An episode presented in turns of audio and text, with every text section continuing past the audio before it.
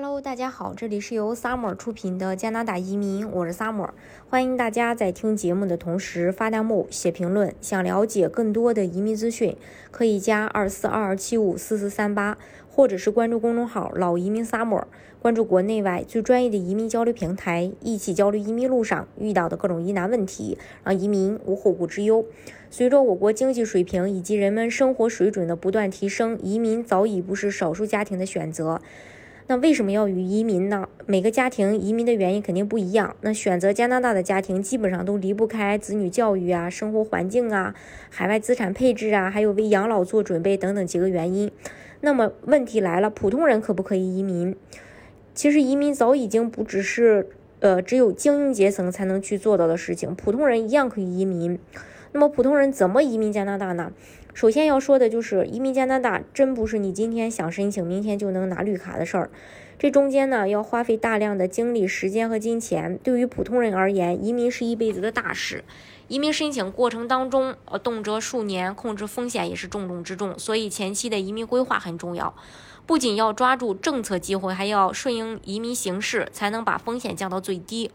说到顺应形势呢，这两年的联邦技术移民一定大家深有体会。从疫情爆发开始，加拿大联邦移民部就大幅减少了对联邦境外技术移民的邀请频率。另一方面，境内经验类移民却迎来了千载难逢的低分获邀机会。这些趋势变化直接影响了人们的移民成功率。这些在疫情之前选择先工签、先留学的申请人，成为疫情期间的最大赢家。不过，移民部在疫情期间强行增加移民配额，接纳大量移民申请，造成了严重的申请案件积压。截止到二零二二年二月一日，移民局目前的整体库存数量是一百八十万，其中包括了来自公民、永久居民、国际学生、临时工人和访客的申请。想要在二零二二年拿到枫叶卡，一定要了解最新的移民趋势，呃，就是配额的一个规划。加拿大移民部在本月宣布了最新的二零二二。到二零二四移民配额计划，根据计划，加拿大将在未来三年累计接纳超过一百三十二点九万名新移民，比原定的二零二一年到二零二三年的移民计划一百二十三点三万移民配额足足多出了九点六万个。这一波惊喜，在快速通道停止邀请新候选人案例案子积压严重的当下，可以说是来得很突然。然后。我们看一下这个整体未来三年的配额，整体未来三年要接纳一百三十二点九万名新移民。下面具体分配到每一年的数量是：二零二二年四十三万一千六百四十五名，二零二三年四十四万七千零五十五名，二零二四年四十五万一千名。联邦这个高技能技术移民配额是五万五千九百个，新计划比原定的十万五百个减少了五万四千六百个。注意，联邦技术移民包括这个，嗯，联邦技术类呃别这个 FSW，联邦技工类别 FSTP 和加拿大经验类 CEC。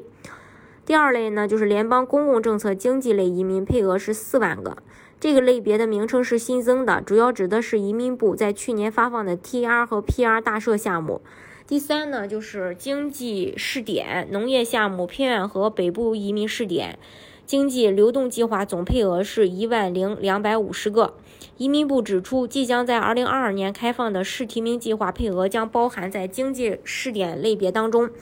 每年配额均有所上涨。二零二二年计划一万零二百五十人，二零二三年是一万一千两百五十人，二零二四年是一万两千七百五十人。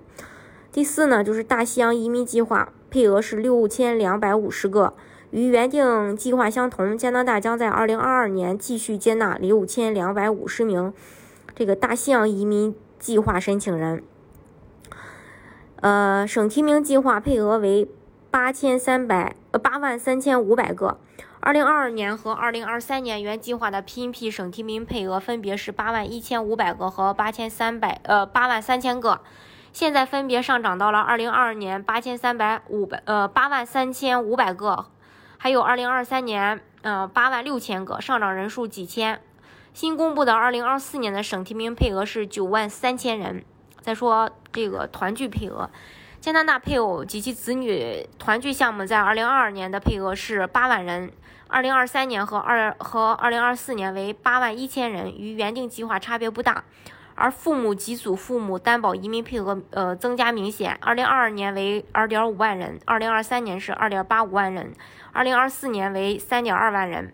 从这个配额调整来看，二零二二年的快速通道目标近乎腰斩，省提名项目成为了独占鳌头的移民项目。